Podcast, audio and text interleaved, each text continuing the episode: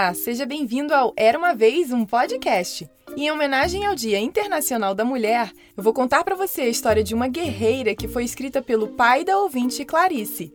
A história é A Princesa Guerreira Flecha Certa, escrita por José Geraldo Coelho, e a narração foi feita por mim, Carol Camanho.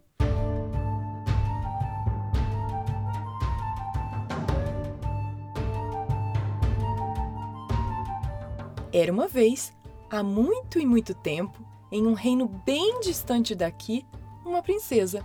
Mas não uma princesa qualquer. Ela era destemida, corajosa, sempre disposta a se aventurar para defender os pequenos e os fracos. Era uma princesa de capa verde da cor das folhas, de pés que corriam como o vento pela mata.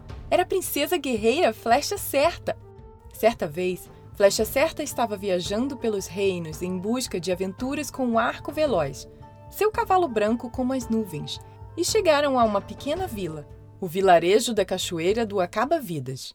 Enquanto procuravam uma estalagem para descansar, perceberam os rostos cheios de dor e mágoas dos moradores do lugar. Logo descobriram o porquê. Afinal, não se falava de outra coisa na taverna. Todos os que iam até a cachoeira para passear buscar água ou procurar lenha não voltavam. Os moradores não sabiam mais o que fazer. No dia seguinte, Flecha Certa partiu em direção à cachoeira do Acaba-Vidas para resolver esse mistério. Quando estavam chegando, Arco Veloz começou a refugar, a não querer seguir em frente. Havia algo muito errado ali, o que foi confirmado quando encontraram a primeira estátua. Um homem jovem, vestido como camponês, com um olhar assustado, parado em uma pose de medo. Não era uma estátua qualquer, não era sequer uma estátua. Era vítima de uma criatura mágica que não deveria estar ali, não perto de uma vila humana. Era uma vítima de um basilisco. Basiliscos eram criaturas assustadoras, lagartos gigantescos, quase tão grandes quanto um cavalo pequeno, com seis patas e olhos de pedra, que os tornavam realmente atemorizantes. Bastaria um olhar para que qualquer criatura se transformasse em estátua. Para sempre. Só havia uma maneira de acabar com a maldição: molhar a vítima mais recente com as próprias lágrimas do animal. Flecha Certa pegou um espelho em seu alforge, a bolsa que ficava presa na cela de arco veloz.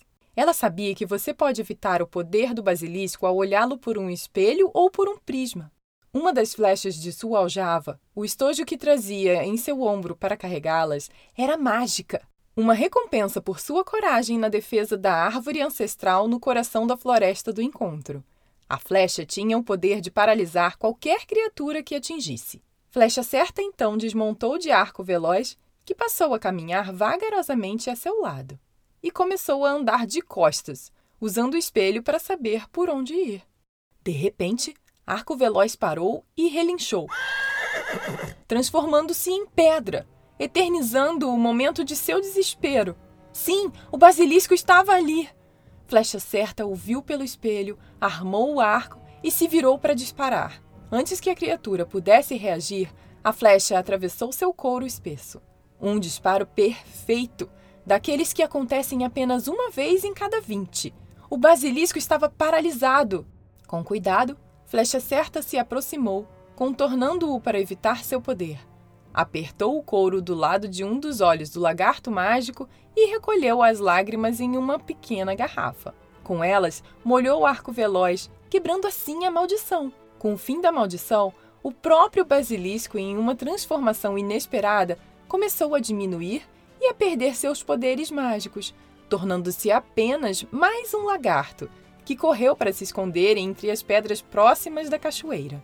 Aos poucos, todos os que haviam se transformado em estátuas também retornaram à vida e puderam voltar para casa, trazendo a alegria de volta para o vilarejo. Flecha Certa ficou intrigada.